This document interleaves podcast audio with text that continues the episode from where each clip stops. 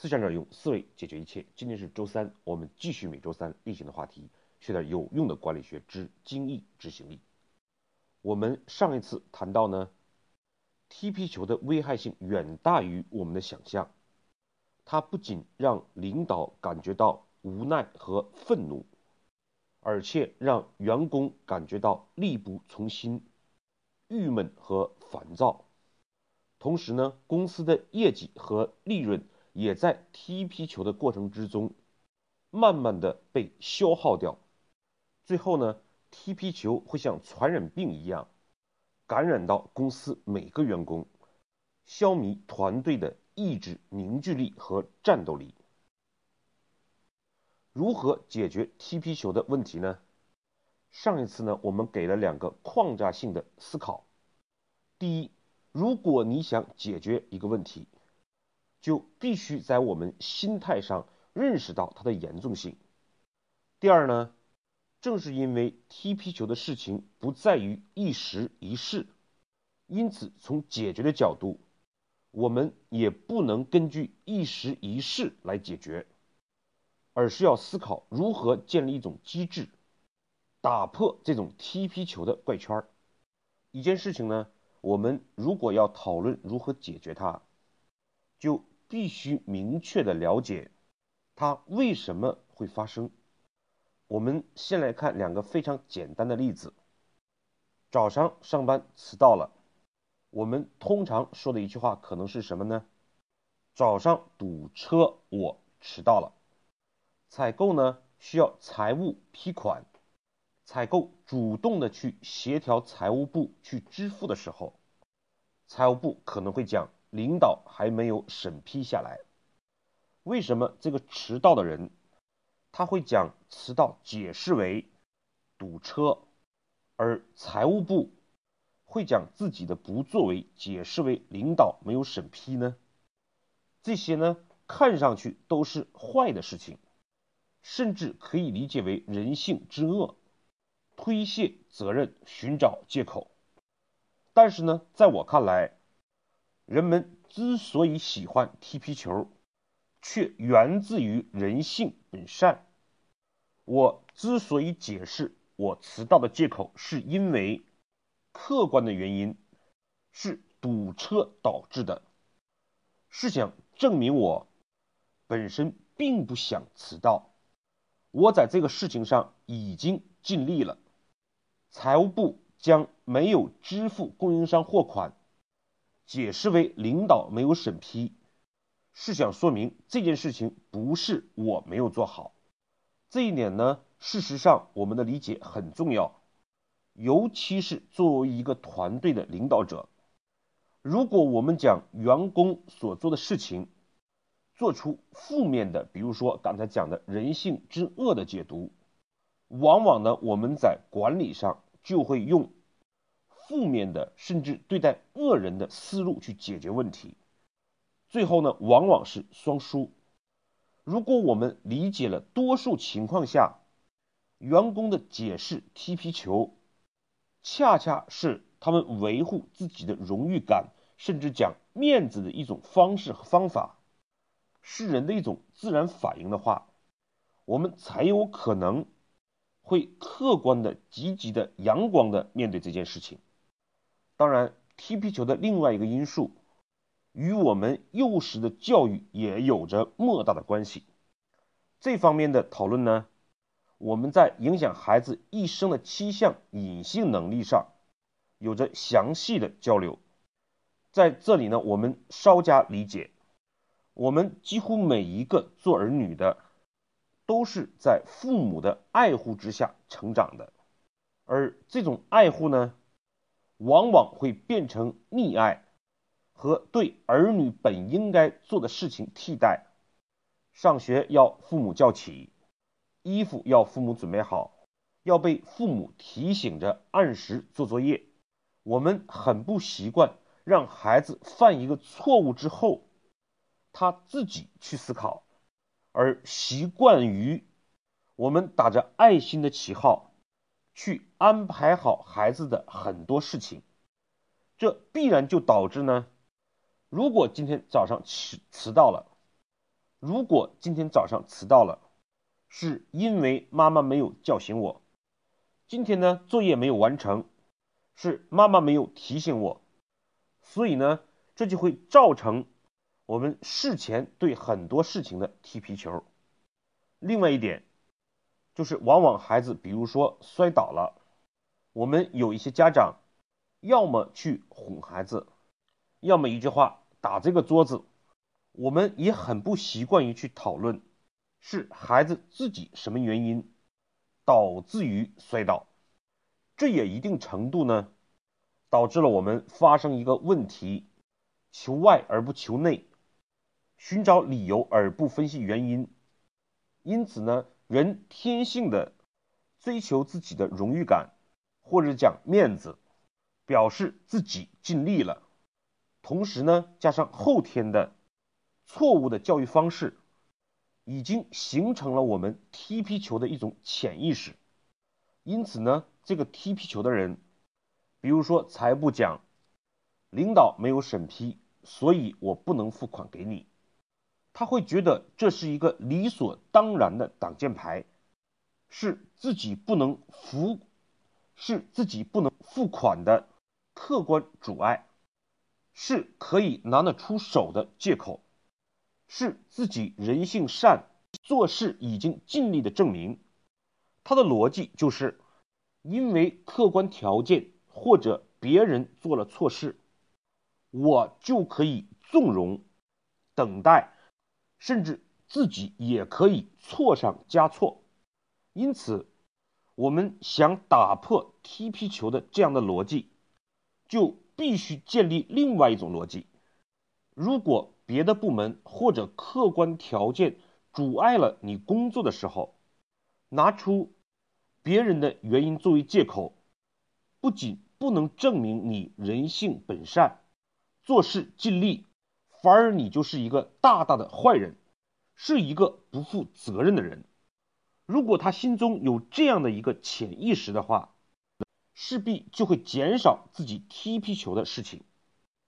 这就像一个掩耳盗铃的人，如果他发现掩耳不能够盗铃了，自然会大大的减少这样的行为。那么，怎么样建立团队这样的一个氛围呢？有什么样的管理工具呢？首先，我们在文化上或者做事准则上必须明确几点内容。第一，如果你的工作受到别人的工作不利或者某项客观条件制约的时候，你本身就应该主动的去沟通协调解决。按时付款是财务部的职责，对这项职责必须是封闭的、完全的责任，不能有什么领导审批不审批这样的前提。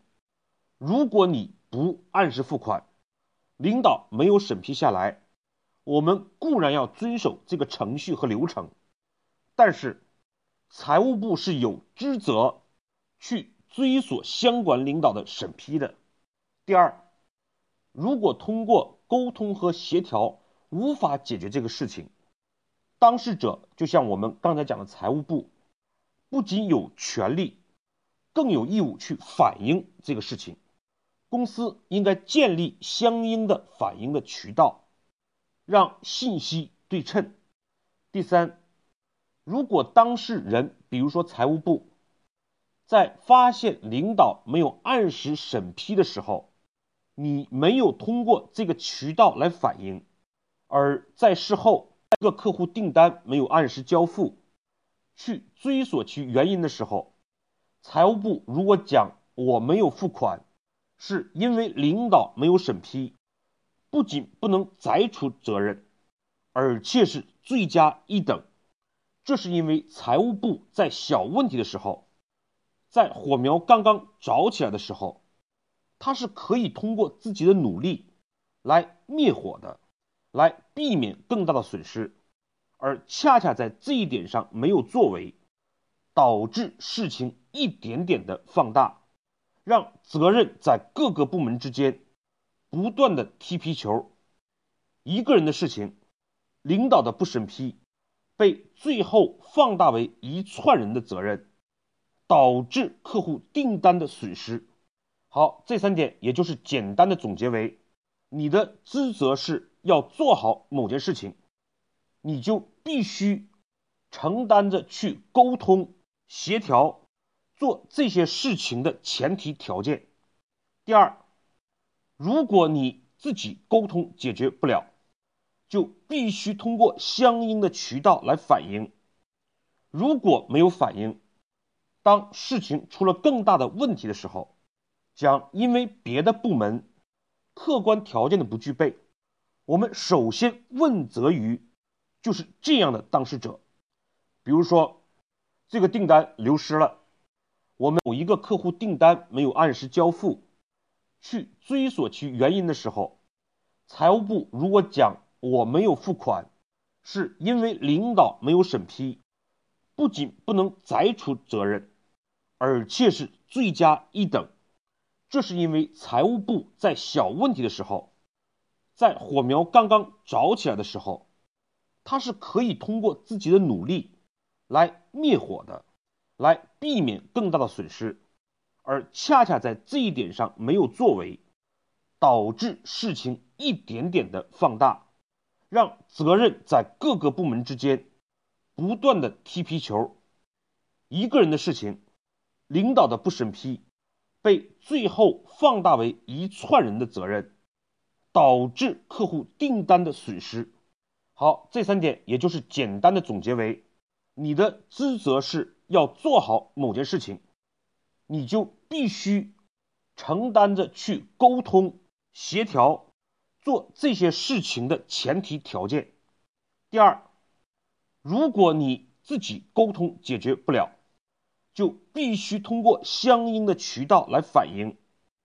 如果没有反应，当事情出了更大的问题的时候，将因为别的部门客观条件的不具备，我们首先问责于就是这样的当事者。比如说，这个订单流失了。我们问生产部呢，生产部说物料没有按时到。那么首先我们就会在这个里面去砍断相互之间的联系。好了，物料没有到，你们有没有主动的找采购部沟通解决？沟通和解决了，事情没有办到，有没有通过公司规定的渠道去反映？如果没有反应。现在讲是因为采购部的责任，对不起，我不会按照这个逻辑继续追问。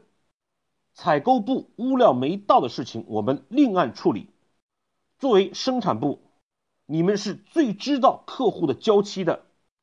当客户的交期受到影响的时候，要么你们是没有与相关部门主动的沟通协调。要么是没有按照要求向上级通过一定的渠道去反映物料没有按时到这个事情，这样的做法对公司会将物料没有到这样一个小事情变成订单无法按时交付这样大损失。对于同事，对于这个采购部来讲，他今天做的事情是物料没有按时到，可是。因为你自己的不向上级反映，看着星星之火变为燎原之火，去纵容采购部的错误，却又将责任在事后推卸给采购部。对于生产部自己，虽然为自己的失败找到了借口，长期以往，生产部还是担着总是不能按时交付的责任。这不能说生产部的负责人是一个合格的。优秀的职业经理人，这样的做法伤人、伤己、伤团队、伤公司。我们认真的思考一下，我们到底意欲何为？就是当初的那一点点善念，最后是好心做坏事，那还有什么好心？当然，面对这样的事情，我们在语气上可以很柔弱一点。但是在事情上、准则上必须斩钉截铁。我们通过这样的方式下来几次之后，生产部就慢慢会明白，我已经没有办法在事后去追索别的责任，这么做是大大的坏人，对自己是坏人，坏了自己的业绩；对同事是坏人，看着他放大错误，事后呢又将罪责搁到他的身上；对于公司是坏人。影响了公司的业绩和利润，那么这个时候，我们自然也就不能掩耳盗铃了。公司的信息自然对称，无法将小事变为大事，将大事变为损失。好，我们讲今天内容做一个总结。第一，尽可能的不要去解读员工背后行为的心理，即便解读。我们尽可能从善的、好的方面去解读。踢皮球不是人性恶的体现，恰恰是人性善的体现。是因为为了自己的荣誉感，或者讲面子，证明对事情尽力了，这样的一个驱动，导致我们会做出踢皮球的事情。第二，我们需要建立三点准则，将。踢皮球的面纱赤裸裸的揭下来，让大家意识到，踢皮球不能证明你人性善，恰恰是人性恶之又恶，是不好的事情。这三个准则就是呢，如果你做不到，你就需要沟通和协调；如果你沟通协调不下来，就需要通过一定的渠道向上面反映。如果你没有反应，事后去寻找别的借口，不仅不成立，反而是罪加一等。当我们这样建立一种准则之后，踢皮球的事情呢，事实上就大为减少。那么，如何建立相关的渠道，以更好的避免踢皮球呢？下一次我们再来分享。